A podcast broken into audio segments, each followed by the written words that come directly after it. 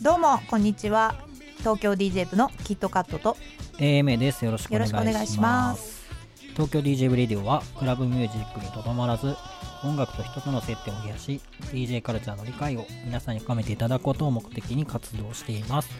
主な活動内容は東京 DJ ブレディオということで現在 Spotify ポッドキャスト iTunes ポッドキャストアンカー YouTube ノートミックスクラウドレックポケットキャストの8種類から使用ができだいぶ増えましたね。はい。はい。もう読むのも長くなってきましたけれども。はい。読むのもそうですし、これアップする作業もそうですね。もうとんでもなく大変な状裾野を況広げればですね。届くんじゃないかというね。はい、誰かは聞いてくれるんじゃないか、はい。はい、まあね無料で聞けますからね。はい、そうですね。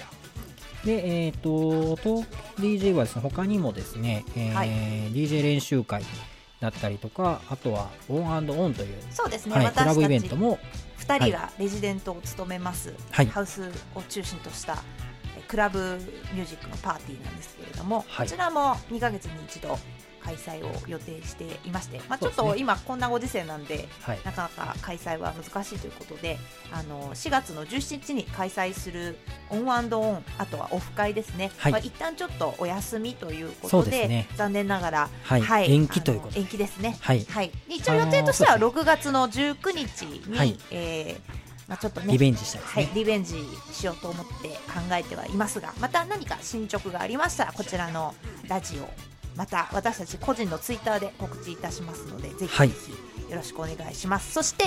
えーこのレディオはですね、えー皆様からのお便りなども募集しておりまして LINE 公式 ID がありますでこの ID を追加していただきますとあの気軽にラジオあのリスナーさんからのメッセージを送っていただけるようになりますので追加していない方はぜひ追加していただきたいなと思います。アット東京 DJ で検索していただきますと出てきます。よろしくお願いいたします。はい、お願いします。はい、ということで、次のコーナーいきます。最近やったこと。最近あ今、ちょっと今、ホットな話題ありましたね、今ね。そうですね。はい、あのー教えてグーって皆さんご存知ですか？結構あの、ねいろんな質ヤフ問をー知恵袋的なそうですすねね。。あの、はい。投稿してでそれに対してお答えしてくれる人がいるという質問箱みたいなはいサイトなんですけれども、ここで面白い質問を見つけたので、はいぜひご紹介したいと思います。はい、タイトルがクラブでのレジデント DJ についてというものなんですけれども、はい。これ2009年に投稿している内容ですね。はい、えー数回しかクラブへ行ったことがないので教えてください。イベントでのレジデント DJ について質問します。レジデント DJ というのはどういった意味でしょうか？メイン DJ とは違うのでしょうか？またどういったタイミングでプレイしますか？そのクラブごとに違うのかもしれませんが大体どの時間帯に行けばレジデント DJ の時に間に合いますか？初歩的な質問ですみませんよろしくお願いしますというものを見つけてですねはい。レジデント DJ って DJ の私たちは、はいオンオンのレジデントですとかって使ってますけどはい。知らない人からしたらなんやそれっていいうやこことれなんじゃないかなって難しい問題なんですけども、はい。はいレジデントっていう言葉の意味自体は、はいなんか、在住のとか、はい居住のみたいなはいことなんですよねそうです。よねはい。レギュラーとは違うのかというのもああなんか私の感覚では、はいレギュラーはなんか背負ってるものがレジデントよりちょっと薄い気がするんですよそうなんレジですよね。デントははい。顔みたいなそうですね。イメまあージですね、多分あのその DJ 界隈で呼ばれるそのレジデント DJ っていうのは、まあ、いわゆるそのオーガナイザー兼 DJ の人がレジデント DJ っていうふうになんで、はい。自分で企画したイベントの DJ 主催者ですよっていうパターンじゃないですかね。結構イベントの内容についても考えてることが多いのではい、そのパーティーの趣旨を一番理解してる人だしですね。その人がやりたいことをやってることが結構多いですよね、企画者ですね。そうですよね、はいレジデント DJ がやりたくないパーティーをやってることはほとんどないと思うそうですね。はい。例えばなんかこう、トライバルとか民族の,、はいあのハウスが好きな私とかですとあのここうハウスのパーティーでもそういったものにこうレジデントとして出てたりするし、はい。なんかこう自分が何か背負っているジャンルだったりとか、はい。そういうものをやってるパーティーはこうレジデント DJ さんっていうのはそういうものを背負ってやってんじゃないかな。とそうですね。ね。レギュラー DJ はあくまでその呼ばれてでずっとレギュラーでそうです出てる人。スタメンみたいなイメージそうでかですすね。はい。はいで、えっと、ゲスト DJ との違い？そうですね。メイン DJ とは違うのでしょうか、はい。っていう表現なんですけど、はい。ゲスト DJ は毎回出てるわけじゃなくてその1回にこの人を呼ぼうということで、はい。海外からお呼びしたり日本国内からそのジャンルにとっても合う人をオファーをお願いしてですね、はい。えー来てもらうはいという形なのでレジデント DJ の後がゲスト DJ みたいなことが多いですよね。うん。そうです時ね間で言うと、はい。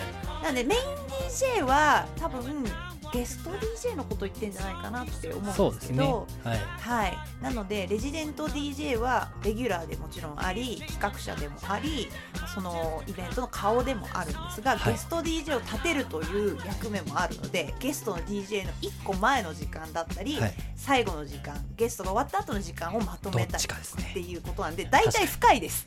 確かに。オープンでやることはほとんどないオープンでゲスト DJ とかレジデント DJ が出ることは、まあ、ないですよね。まずないのでどうしてもまあ朝までのイベントだと、まあ、12時以降に、2時ぐらいまあ、出演しますね、はい。そうですね。そうですね、はい。あのーそのゲストの DJ さんが2時間やりたいとかねその結構その人のセットの時間によって前後はしますけど、はい。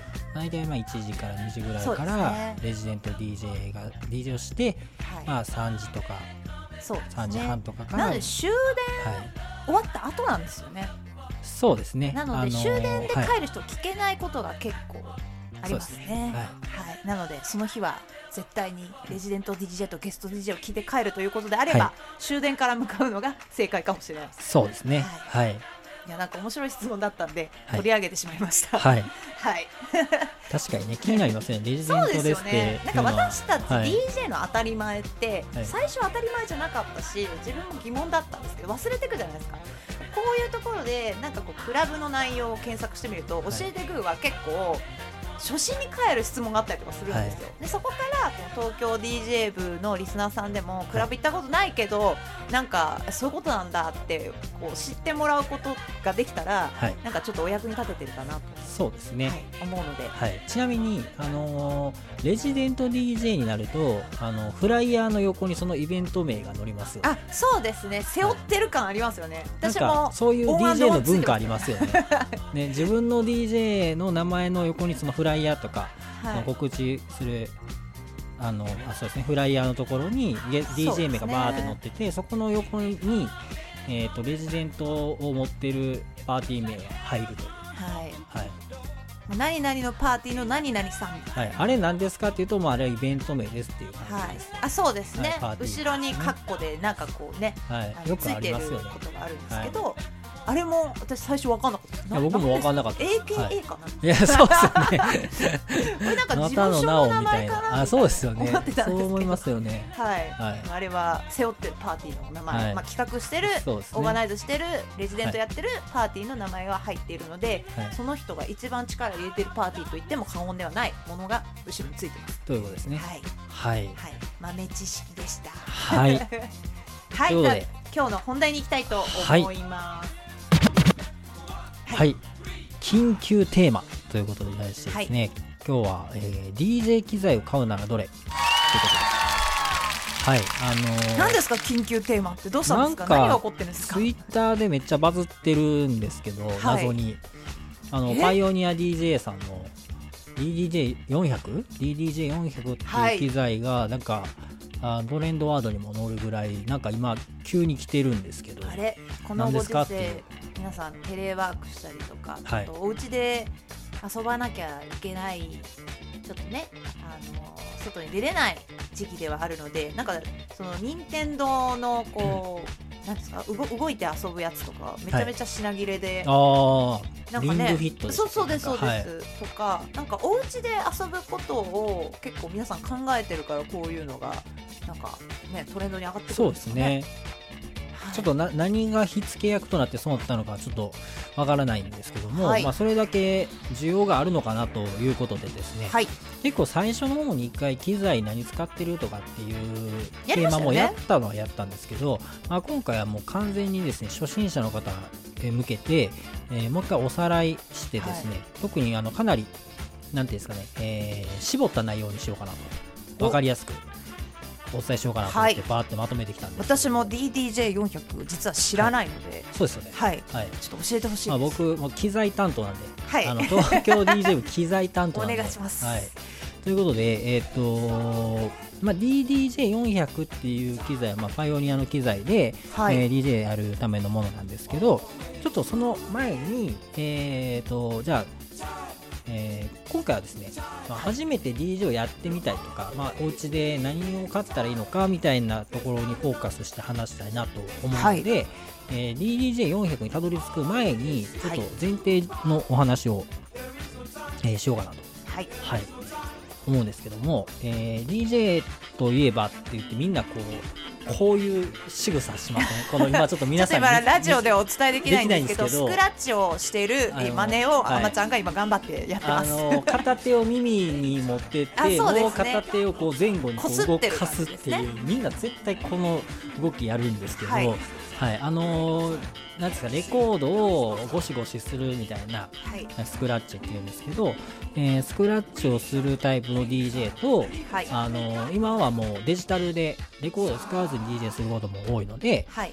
あのーそういうターンテーブルじゃない CD プレイヤーみたいなものはい。で CDJ っていうのがあるんですけどそういったもので G- DJ する人っていうのがまあ2つ大きく分けてあるんですね。はい。はい、なターンテーブル派と、まあ、CDJ も含めて、まあ、コントローラーっていう、まあ、機材なんていうんですかね機械でもう DJ するっていうこう大きく2つのパターンがあるんですよ。はい。はい、でえっ、と何が違うのかっていうのもいろいろあるんですけど、まあ、大きくは多分ジャンルで結構違うなっていうのがあります、はい。はい。ターンテーブル使いたがる人って、ね、結構ヒップホップとか R&B とか、はい。まあ、オールミックスと言われる、まあ、トップ40系の曲だったりとかをこうやつなんていうんですか矢継ぎ早にバーって曲を変えたりスクラッチでちょくちょくってしてすぐ曲を変えたりとか、そういう感じ展開が結構早い感じ、はい。はい、だったりとか、まあ、ヒップホップ、まあ、特にもともとレコードでこうスクラッチするみたいな文化があったりするので普通系の人は、えーターンテーブル使う人が多いですね。はい。で、えっ、とハウステクノ EDM アニソンとかも含めて、はい。結構どちらかというとこう、まあ、最近の感じの曲の人たちはまあ文化も新しいっていうのもあって、えーコントローラーと呼ばれる、はい。まあ CDJ とかあのパソコン使って DJ するみたいな人が多いと、そうですね、はい。まああのはい。一概には言えないね。ターンテーブルもレコードでやる場合とあとは PC とつないで PC からデジタルの音源をレコードのあのその音源を再生する特別なはい。レコードがあるんですけどそういった2つのタイプがあります。ね。はい、はい。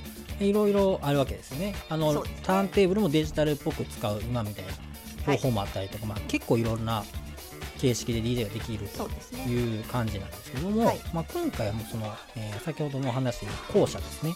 コントローラーというものに絞ってちょっとお話を進めようかなとはい。思います。コントローラーって、はい。私8年前ぐらいに買ったのかな？いや6年前ぐらいかもしれないですけど13万ぐらいで買ったんですよ。はい。でむちゃくちゃ高いなって思ったんですよその時は、でも今結構安くなってるんじゃないですかね。そうなんですよ。はい。えっ、とねこれが結構大きな多分、はい。なんていうんですかね DJ 界でのこのパラダイムシフト的なことが起きたんですけど、はい。その今までそのアナログの機材が、まあ、デジタルといっても CD を使って DJ するみたいなところからパソコンで DJ できますよってなったのがちょうど10年前ぐらいなんですけど、はい。はい、それはなんか出たてやったんで高かったんですよね。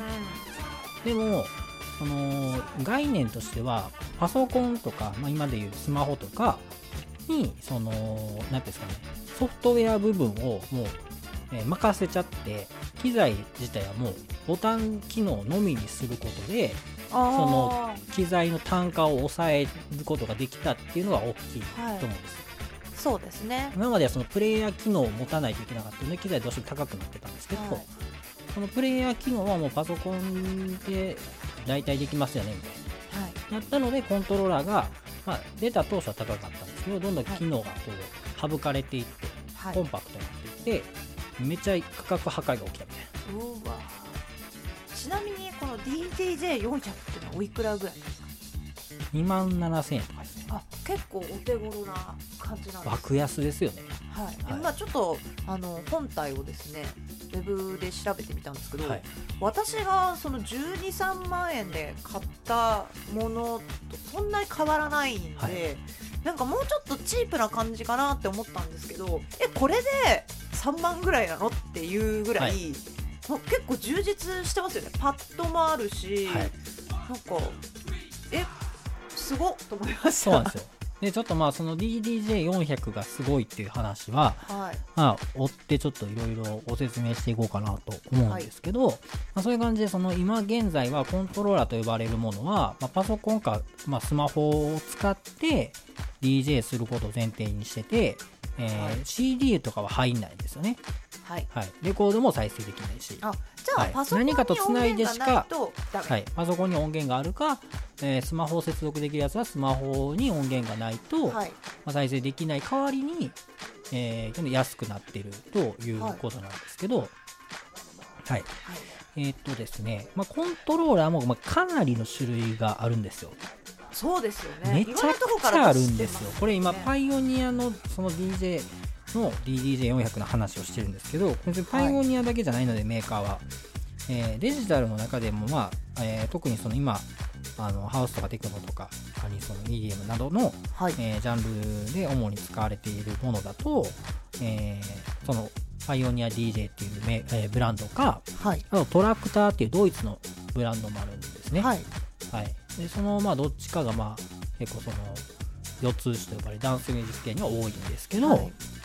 えーその中にそのトラクターが出している機材もあるしパイオニア DJ が出している機材もあるし、えー他のいろんなメーカーが出しブランドが出してたりするので、なんか iPhone つないでやるやつもありますよね。め専用っちゃあるんですのよ。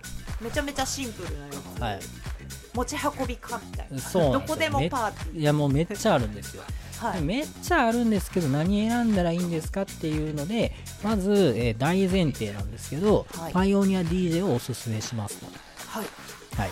まあ、私がおすすめするのはパイオニア DJ ということで、えーまあなんでかというとパイオニア DJ って、まあ、まあご存知ない方もいるかもしれないですけどもともと日本の会社でパイオニアっていうあの音響機材とかカーナビとか作ってる会社ですね。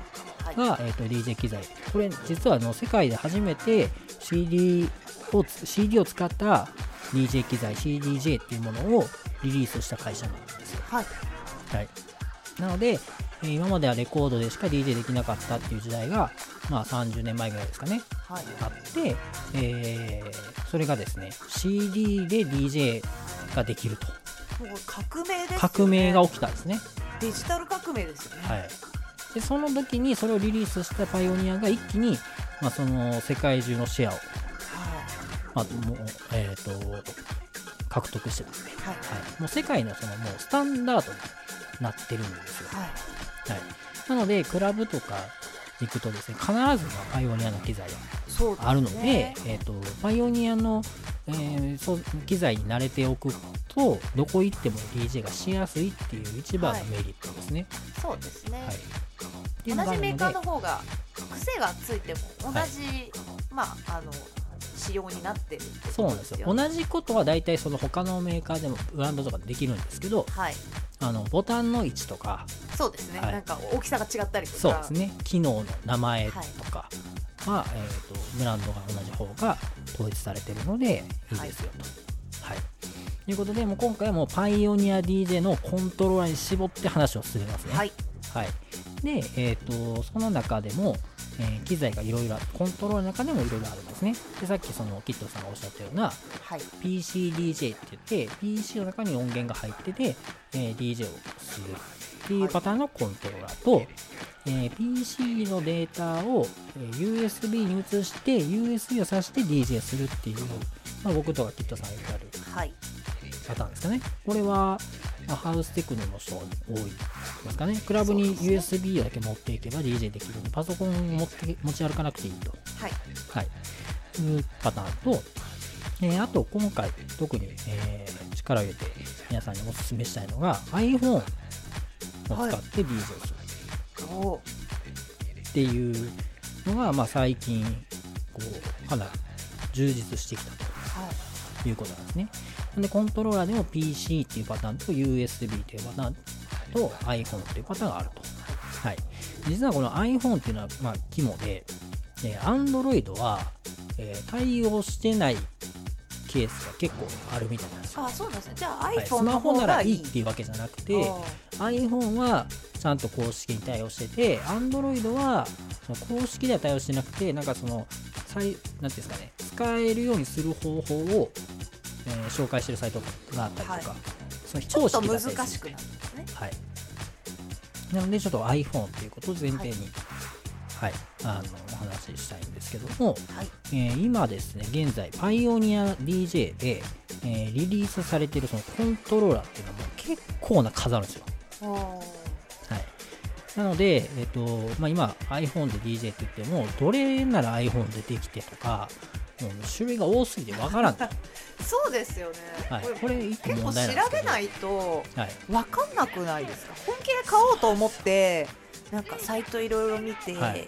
違いとか調べてじゃないと、かなかちょっと手が出ないかも。いやもうこれねちょっと僕一個そのパイオニア DJ さんに物申したいぐらいなんですけど、機材が多すぎると。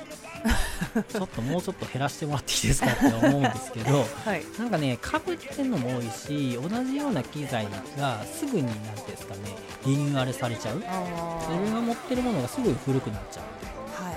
まあ、多分そういうマーケティングなんだと思そうですね。iPhone と一緒ですねなんかどんどんこう、はい。バージョンが増えていって最新のものを買い替えていく、でもはい iPhone のい。いところは、iPhone ってその古くても結構最新の OS 入るじゃないですか。そうです。ね Android って結構この見捨てられるっていうか、最新の Android がアップデートできないって人そうなん結構多くて。みたいな感じで、パイオニアの場合って結構見捨てていくし、かなり新しいのどんどん出しちゃうんで、頻度が追いつけなくなっちゃうね。そうなんですよね。皆さんもどうなのかなっていうのがありつつも、はい今定番の、えー機材のラインナップっていうのは大きく分けて2種類はいあるみたいですね。ね DDJ っていうシリーズと XDJ っていうシリーズがあるはいと。はい。で、その DDJ っていうところに今話題となっている DDJ400 っていうのがはいあります。これがちょうどまあ、えー下から2番目のモデルですね。はいはい。DDJ200 っていうのが一番そうなんですよ。一番お安いですね廉価版ですね。は200、400、800、1000っていうのがあるんですね。い偶数です何が違うねんという感じですけど、まあでもお値段のご予算で、はい、まあ違いますね。そうですねはい1000が一番高いってことですよねそうなんですよ。はい。で、えっ、と、200が1万8000す円。ごいですね、えー一番安いやつが1万 DJ 8000円できるんですよ、すごい時代ですよね。わあのちなみに、なんていうんですか、DJ 機材っていくらっていうその相場を知らない人にご説明すると、もともとその昔ターンテーブルとか、で DJ してた時代ってターンテーブル1台、まあ、例えば5万円だったとして2台で10万円、えーで真ん中にミキサーっていう機材も買わないといけないので、はい。ミキサーでまあ10万円だったら20万円ぐらいですかね。はい。はいまあそれぐらいかかってましたと。はい。はい。で、えー、と CDJ になっても CDJ もまあ1枚、ごえー1台、まあ、10万円近くしますからね。もうちょっとターンテーブル高い。はいなってなると30万円ぐらいかかってたと。はい。はい。CDJ で例えば CDJ2000 ネクサスを2台買うとかってなると、50万円とかですよね。そうですね。1台40万ぐらいするもっとします80とはい。ミキサーが40万ぐらいで120万車買います。これ定価なあんでの今プロ一番いいモデル買うとそういう風になる、まあそこまでいっちゃうみたいなね。本気でプロ DJ やろうと思わなかったら買わないですよ。はい。やっぱり。だからだんだん本気になってきちゃってはい。買うことあっても、最初からそれはいかないじゃない。ですかね。私も最初からそれ買わなかったですよ。はい。そうなんですけどクラブに置いてあるのはそれですはい、ね、そうですね、でもそれ全部3台買い揃えるって結構ハードル高いですし、そうですね。パソコンが家にあったらい。それにもう音源入ってるわけで、コントローラーがあったらお家で DJ できるわけじゃないですか、はい。もう今ちょっと在宅で家にいる人たちが素敵な音楽ちょっとねかけたいって時そうですね。最適なのかもしれないですね。はい、なので、えっとまあ、少なくとも10万円以上してたものが、はい。今一番安いもので2万円弱で買えると。はい。2万円以下ですね買えるっていう時代になってるよっていうのがまずはい。その2万円っていう、えーまあ、1万8000円かっていうものが、まあ、いかに安いかっていうことをまず、ご理解いただいてですね。はい、ちょっと補足しますと、はい。ターンテーブル2台と真ん中にミキサーがあるものがコントローラーは1つの塊になってますってことですよね。なのでそれを1台買えば先ほど言った CDJ2 台とミキサー1台を買う別々に買う必要はなくて1台だけあれば全部の機能が、えーはい。使うことができるよというそういうことです。はい、便利なものになります。体型ですね。はい。はい。なのでコントローラー以外に買うものはまあ基本的にはい。ほとんどないですね。スヘッドホンピーカーとかヘッドホンヘッドホンとモニタースピーカーそうですね。はい。っていう感じになってまして、まあ、一番安いもので1万8000円。で、次に DDJ400 ですね。今回のテーマにも、えー入ってくる機材なんですけども、えーこちらが、えー2万7000円。はいはい。で、次に800。えー DDJ800 が、えー結構急に上がってですね、えー9万円ですね。はい、で、えっ、と、1000。DDJ1000 が14万円。はいっていう風に DDJ シリーズは、えーこういうラインナップだったはいと、はい、急に上がりますよね。400まで2万7000円だったのに、そうですね。あのその次の800になったら急に9万円になるんですよ。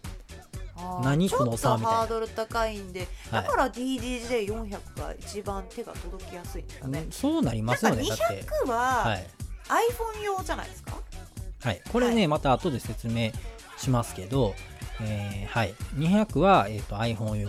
ちょうどいいですねこの DDJ400 っていうのが。はい、そうなんですよ。で、えっ、と、もう一個、そのさっき、えっ、と、DDJ シリーズっていうのと、XDJ シリーズがあるっていうふうにお伝えしたんですけども、はいえ XDJ シリーズっていうのは、あの、USB をさせる、えーコントローラーなんですね。なので PC で曲の準備をして USB に入れて XDJ っていうコントローラーだとその USB を挿して DJ ができて、えークラブのその CDJ とほぼ同じ環境でできると。はいいうことなんです。あの DDJ シリーズっていうのは PC かもしくはその機材によっては iPhone とか、えーがないと、えー DJ ができないんですけどはい XDJ シリーズは、まあ、用意するためにはパソコンがいるんですけど再生にはパソコンは必要ないモデルなんですね。じゃあちょっと XDJ の方が高くないですか？で、えーそうなんですよ。XDJ シリーズは現在 XDJRR というモデルと XDJRX2 っていう2つのモデルがはいラインナップされていて、その廉価版の方の RR で、えー現在の価格が11万円ですね。一番安くで11万円。えー RX になると、えー現在が18万円ですかね。はいはい。これなんかまあ、金額がちょっと高いと。ちょっとあの同じ価格だったら USB をおすすめしたいんですけどはい。テレワークで家でパソコン持ってる人がほとんどなんじゃないですか？そうなんですよ。で、はい DJ やるってなるとこれ買おうってなるのがちょうどいい機種ですねそうですねで急にその価格が上がるそのラインナップの、えー400から800っていうのとはい。もともと XDJ シリーズは9万円台からっていうこの違いなんですけどはい。高いモデルはモニターがついてるんですよねその機材側に。なのでパソコンの画面見なくても DJ ができますよとか、はい。まあ、そういうなんていうんですかね機材単体で DJ 操作がしやすくなってるから高いみたいな、まあ、大きな違いがあるということなんですけども、はいなので DDJ400 にはモニターがついてないんですね画面が、ははい。いその代わりに安いですよ。はい。はい、えーいうことになっておりまして、はい。なので、まあ、えっ、と、ハウスとかテクノでクラブで DJ をしたいみたいに思ってる人は、多分、XDJ シリーズ、USB が刺さるモデルを買うことの方が、はい。えーおすすめなんですね。はい。はい。っていうのは、その、家とクラブの環境がほぼ一緒なので練習しやすくていいということなんですけど、まあ、今回のその DDJ400 はい。DDJ シリーズはパソコンか、まあ、iPhone とかが必要にはなるんですけど家ではい。DJ するならそっちの方が安くて、まあ、簡単に始められますよっていう話なんですよね。はい、クラブでの DJ 前提にしないことによって、まあ、選択肢は広がると、はい。はい、いうことなんですよ。はい。はい、なので、まあ、個人的にはそのクラブで DJ してない XDJ 買った方がいいよっていう話なんですけど、えー今回はですね、まあ、ご自宅で初めて DJ をやってみたいっていう人におすすめの機材ということなので、えー DDJ400 をおすすめしますっていう結論になるんですけども、はい。えー200と400、200が一番安いわけじゃないですか。はいそうですね。はい、そこの違いだけちょっと多はい。分説明しておいた方がいいんじゃないかなと思うんですね、えーけども、えーお一番大きな違いっていうのが、えー DDJ200 っていうのは本体からお、えーと音を出すことができないんですよ。はい。ちょっと難しいんですけど。スピーカーをつながないと音出ないってことですか？スピーカーがつなげないんですよ。ええどっから出るんですか？パソコン？あの200っていうモデルは DDJ200 はそもそも iPhone しかつながらないんですね、はい。でパソコンつなげないんですよそもそも。はいはい、で、えーさらに iPhone の音をそのまま iPhone から流して、えーボタン操作だけをコントローラー化されたものになあってるあじゃあ iPhone のスピーカーからは音が出るってことですね。はい、っていうふうに、まあ、かなりその機材側の機能を絞ることで1万8000円はい。という価格でリリースされているということなんですけども、えー400にすることによって、まあ、1万円弱ですかね、え2万7000円なんで、まちょっと値段が上がるんですけども、400にすることによって、えーパソコンがまずつなげられるようになるっていうことと、はい。えーそのコントローラーからスピーカーにつないで音が出せるようになるはい。ということで、えー一気にですね、幅が広がるんですよ。いや絶対400でしょ。はい、これちょっとねあの初めての人にお伝えしておくとその機材から音が出せるか出せないかってめちゃめちゃ重要で、はい。DJ ってヘッドホンして DJ してるじゃないですか。はい。ってことはそのヘッドホンって次の曲を聴くためにヘッドホンと次の曲を聴きながら外に出てる音は今再生してる音になるのでですね。2つの音が出る系統が必要なんですけど、iPhone ってそんな2つの音を同時に出せないんで、はい。えー音を分けるって結構面倒くさい作業しないといけなくて、あんまおすすめしないんですね。でモノラルになっちゃうまあいろいろあるんですけど、えーそれを分けるようにするために機材側から音を出す必要があるはい。ヘッドホンさせるようにして。現場の DJ と同じような環境で練習しといた方がい。多分よくて、はい。その外で出てる音とヘッドホンの音の違いをはい。こうやっておいた方がはい。例えばクラブでやるときとかにあたふたしないそうですね。クラブは実際に次の曲を外に出さ出せないじゃないですか。はい。次の準備してる曲はヘッドホンだけ聴いてやるんですけど200使うとそれがまあ難しいので、えー再生しながら次の音を一回出してみて合うかなとかってやったら全然なんか本来の DJ っぽくない感じになっちゃうので、はい。あんまりその DJ プレイほんまにもうほんまになんていうんですかね簡易的な DJ しかできないという感じなんですよ。あと音もはい。多少なんかスピーカーから出てた方がはい。家の環境でも気分上がるくないですか、そうですね。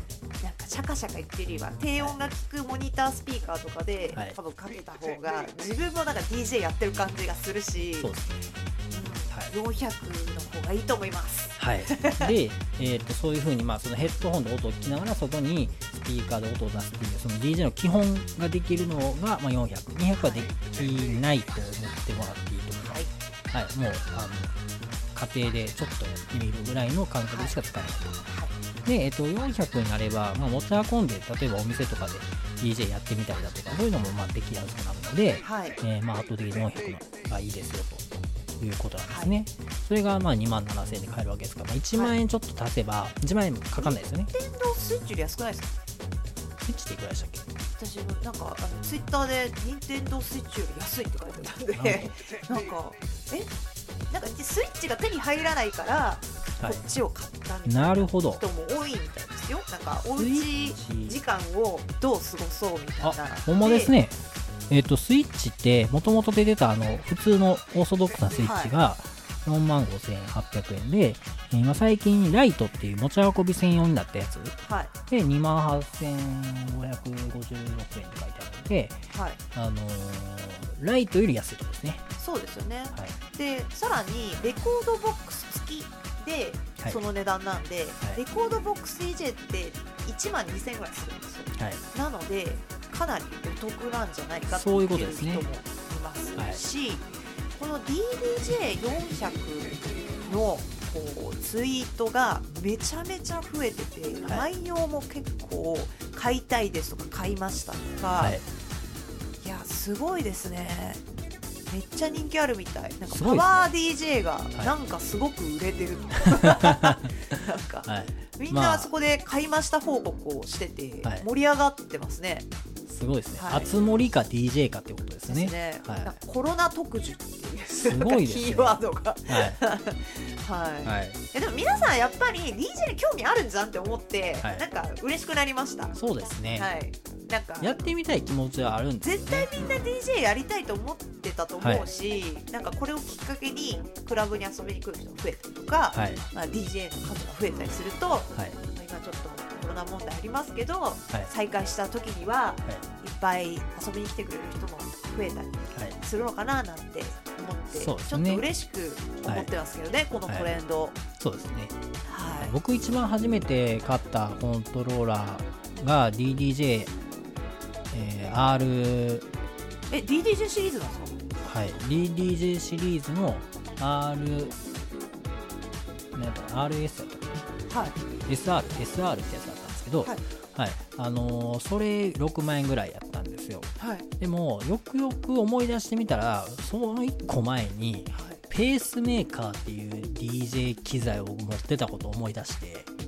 えなんかちっちゃいやつじゃない？こんなやつですね。ああ、はい。もうそれ伝説の機材じゃないですか。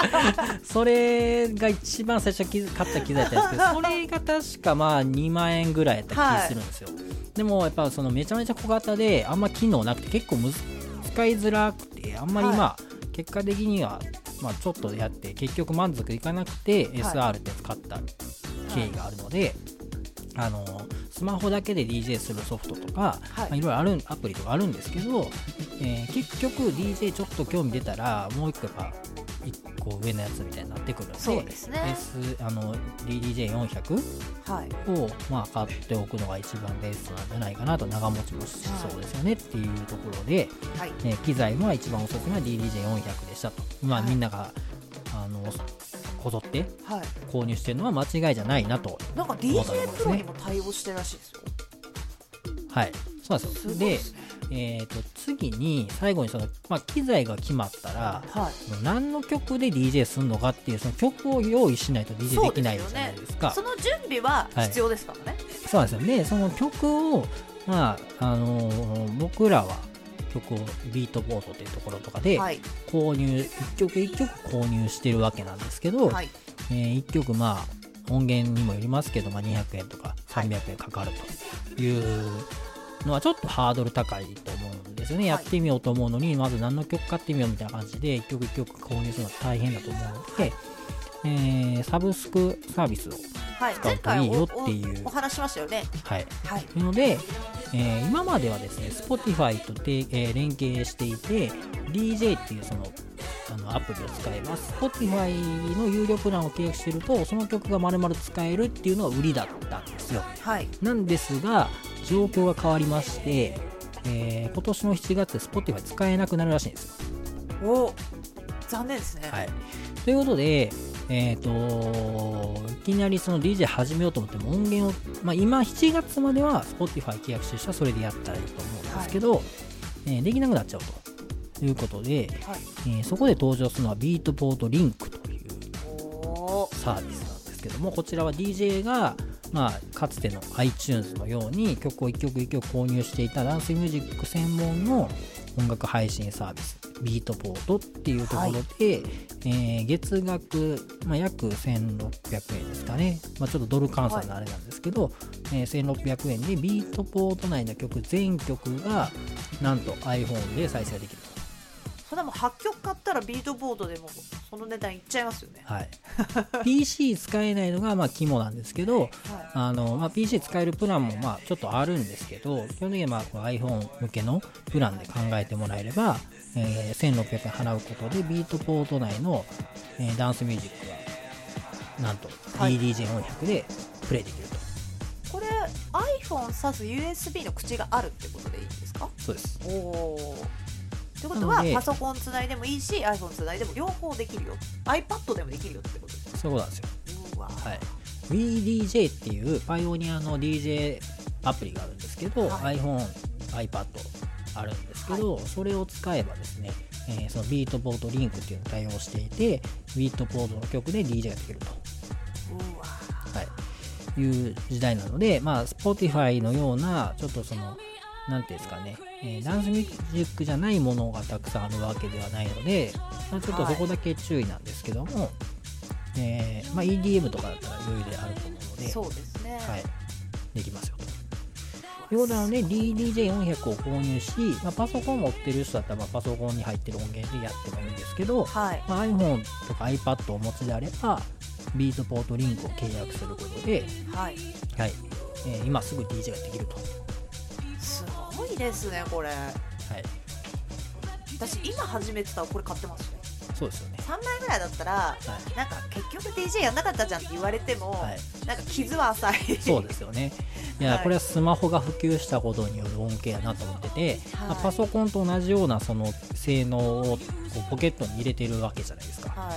今まではねガラケーだとそれができなかったので、えーあスマホを持ったことによってこんなに安い値段で機材を購入して DJ ができる時代が来たと、はい、いうことなんですね。なんかこんないい機材があったけど発売してる発売した時よりも多分今の方がトレンドになってると思うんですよ、これってやっぱりおうち時間の過ごし方をみんなはい。同じ環境で考えた結果、はい、こうなったんですかね。そうですね、なんかピンポイントで来ましたよね。そうですね。なんかトレンドを結構調査する仕事をしてるんで仕事から毎日見てるんですよついてはい、でも DJ に関することが入るのってあはい。んまなくって、はい、フェスでもたまにみたいな感じなんですよ、でもこの機材の名前がピンポイントでトレンドに入ってたからいや、そうですね。えなんでと思って 何この機材神なの？みたいな、いや、そうなんですよね。はい。はい、まあ、値段が安いっていうのと、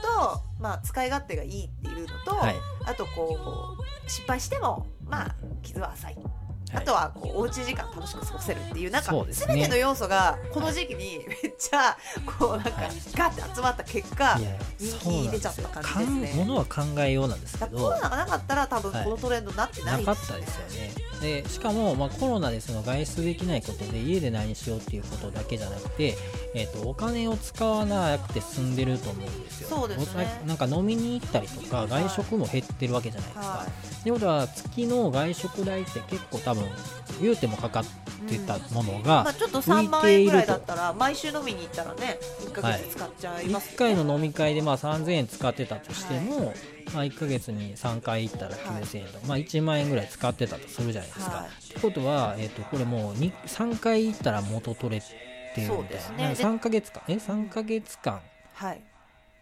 行ったら元取れてるそんでね。この自粛期間中、はい。お酒をとか、まあ、飲みに行く機会が減ってたらそのお金を DJ 機材に当てることではいちょっと新しい発見があるんじゃないかなと。私の推測なんですけど、はいこれ最近1ヶ月ぐらいちょっと外出軽く禁止みたいな感じじゃないですか、はい。1ヶ月間あるってなるとなんか新しいことしようって思うんですよ、はい。なんか1週間だったら我慢しようって思うんですけど、はい。1ヶ月間なんか熱中できるものがあったら、はい。もしかしたら上手くなるかもしれないな、はい。でそれが読書なのか DJ なのかっていはい。う選択の中で、はい。この機材がドンピシャだったっていう。そうですね。はい。はい。すごいということで、はい。えーちょっとなんか企画でもやろうかなと思うんですけど、何しますか？ちょっと実際買ってみなわからんなと思って、お買いますか？東京 DJ 部東京 DJ 部でちょっと出資して DDJ400 を購入してみてですね、で買って？はい、やってみてそのはい。使い勝手を放送してみましょうか。そうなんですよ。もう実際にこのはい。ミッドポートリンクを iPhone 経由ではい DDJ400 につなぎはいでそれをまあこの？DJ しちゃう。DJ ブレディオの中で DJ AMA がや DJ をってみると、DDJ400 でするとはいう。い、やってみましょうか。はい、ちょっとやってみましょう。やってみましょう。とすごーい、はい。わーいわーい。東京 DJM に DJ400 が来るということで、はい。はい。ちょっとねあのー多分 YouTube で山ほどはい。その機材レビューってあると思うんですけど、はい、ちょっと音声だけで楽しんでみてくださいという感じでやってみましょうか。渋谷の大箱で DJ している方がはい。原点に帰るという、はい。こう DDJ400 でプレイしてみよう。はうまくいかなかったら。いそうですね。みんな聞いてます あれ？恥ずかしいですね。ははい。あじゃあちょっと、い、はい。えーやりましょうやりましょでいう風なちょっと企画をしましょううはい。ということで、今回の、はい。はい、緊急テーマ。はい。DJ み。機材を買うならどれ？はい。はい。してます、私もはい実際見てみたいですね。どのぐらいの大きさではい。なんかこうそうなんですよ。FX とかもあんのかなみたいな。シューンとか言ったりはいする機能とかついてんのかみたいな。はい。はそうですね。それその辺をねちょっとい、はい、レビューしてみましょうか。現場の機材を知ってる人たちが物申すはい。はい。ね。はいやりたいですね。はい。はいという感じでえっ、とちょっとね取りだめしてる関係で何本か先になっちゃうかもしれないですけど、はい。来週ぐらいに収録時を用意してやってみましょう。はい。この DJJ400 プレゼントしたらどうですか？ちょっとプレゼント企画。このプレイしてみて、はい、私たち機材持ってるんで、はい。一、あ回それを使用済みにはなりますけど、はい、一回開封して12時間このラジオのために触りますけど、はい。DJ をやりたい人にちょっとプレゼントして東京はい DJ 部からちょっとねプレゼント企画初のやりましょうか。そうですね。はい、だってはい。DJ が増えたら嬉しいですしね、はい。なんかそういう方にそうですね。プレゼントしたいです何のために東京 DJ 部やってるかって DJ コミュニティなんで、はい。DJ やりたい人興味ある人とこうつながるきっかけにできればなと。応募企画やりましょう。企画がどんどん増えてて嬉しいいいですね。なんかねノベルティ作ってやりましょうって言ってたんでね、そうですね。はい、ちょっと DDJ400 を購入してはい。はい。次回。はい。楽しみにしております。はい。じゃあ次のコーナーいきます、次のコーナーは？世紀の一曲。はい。はいなんとですねえ。え今回え。ついに ついにですねリスナーの方から奇跡の曲のリクエストをいですよ第1ただきました。回目ですよ。はい。はい。第1回目はどなたから来てるんですか？はいお久しぶりです。ねじまきラジオのねじまきです。ねありがとうございます。はいお久しぶりです。いやもうなんかレギュラー化してくださっててめっちゃなんか安心感がある。そうですね。でもちょっと久しぶりですよね。はいそうですねちゃんとね今も聞いてくれてるっていうのははいありがとうございます。はい、えー、ねねじまきさんからのですね、えー、曲奇跡の曲ということで、えー初めて行ったテクノのイベントがザ・オーブオーですかね。はい。はい。じゃあちょっとその曲をかけた来いと思います。日ライブだったということであジ・オーブの代表曲を投稿しますということで、えー、ジ・オーブのなんて読むんですかねこれ。パーペチュアルダウンダウンはい。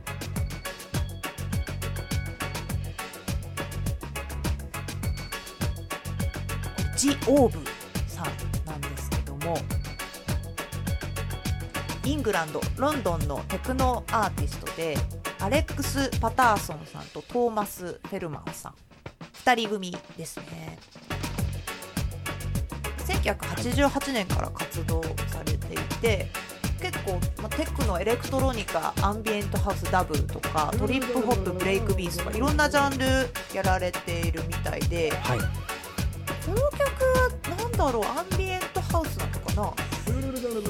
ちょっとダブっぽさもありますけどね。なんかダブっぽいですね。レゲエ、レゲエな感じですよね。そうですね、はい。ダ、ブねじまきさんからのコメントではレゲエと水のようなぷよぷよしたサウンドは最高に踊れます。今でもしっかり記憶に刻まれているクラブ体験でしたと、はい。初めて行ったテクノのイベントということだったんですけども、はい、でまたですね、えーアンドリュー・ウェザーオールのリミックのでそちらも聞いてみてください、はい。あのこの間ですねあのお亡くなりになってしまったという追悼のそうですね、追悼のはい回、回が収録しましたね。はい。もし興味のある方は遡っていただけますと、はい。はい、アンドリュー・ウェザーウォールさんの回がございます、い、やねじまきさんすごいその回も聞いてくださってこの新しいリミックスをご紹介してくださったんですかね。そうですねこの今の曲は、えーアンドリューさんのではなく原曲なんですけど、はい。アンドリューさんの方にちょっと変えてみましょうか。同じ曲なんですけれども。はい。はい。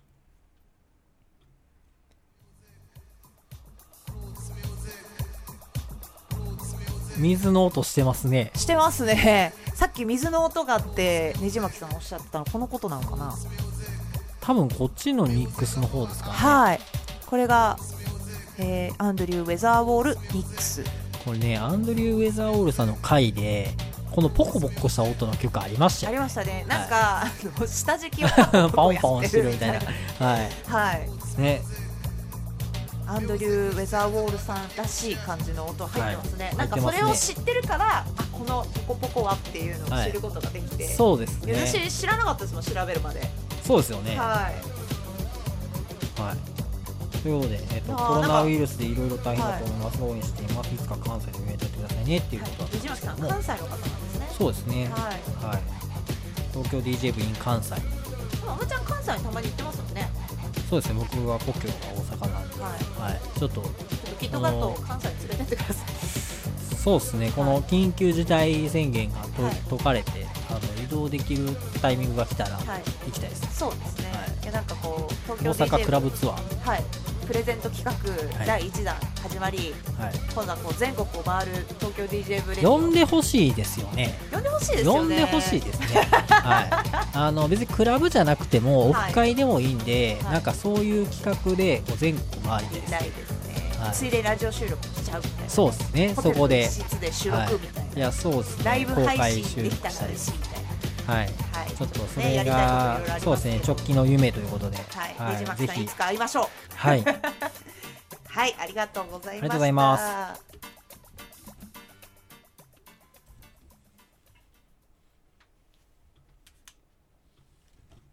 はい。じゃあ次のコーナーいきます。はい。告知のコーナーなんですけども、はいえー現在ですね、ちょっとイベントがすべて、まあ、中止になっちゃってますので、ねはい。あのーね、LINE アット、LINE アットじゃないや、LINE の公式アカウントか、はい。登録していただいて、なんか気軽にコメントとかいっぱい、そうですね。こでコミュニケーションはい。取れればいいな今だよと思っております。こんな曲聴いてるよとかでもいいので、はい。私たち結構こうリスナーさんからいろんなテーマを教えてもらったりこんなこと調べてほしいみたいなことだったりとかを、はい。実際ねあのメモしてて次の記事にこれやってみようかみたいなことも考えてたりしますので、はいぜひぜひ送ってほしいなと思ってますそして先ほどのねじまきさんのようにですね奇跡の一曲のコーナーで、えー好きな理由とその曲の名前送っていただけましたらはい。この、えーポッドキャストでかけさせていただきたいと思いますのでそちらも気軽に送ってください。はい。はいであとは私たちのですねイベントちょっと今どういう状況になってくるのかはわからないんですけれどもあのツイッターをフォローしていただきますとそちらで個別にイベント参加、まあ、DJ 告知をさせていただきますのでぜひフォローしていただけると嬉しいですこのラジオの説明文に、えーアカウントの、えーまあ、アカウントですねを書か書いておきますのでぜひチェックしてみてくださいはい。はい、このレディオは現在協賛してくださる方を募集しています。リスナーによるお便りも大募集中です。番組で取り上げてほしいテーマや応援メッセージもお待ちしております。東京 DJ 部のキットカットと AMA でした。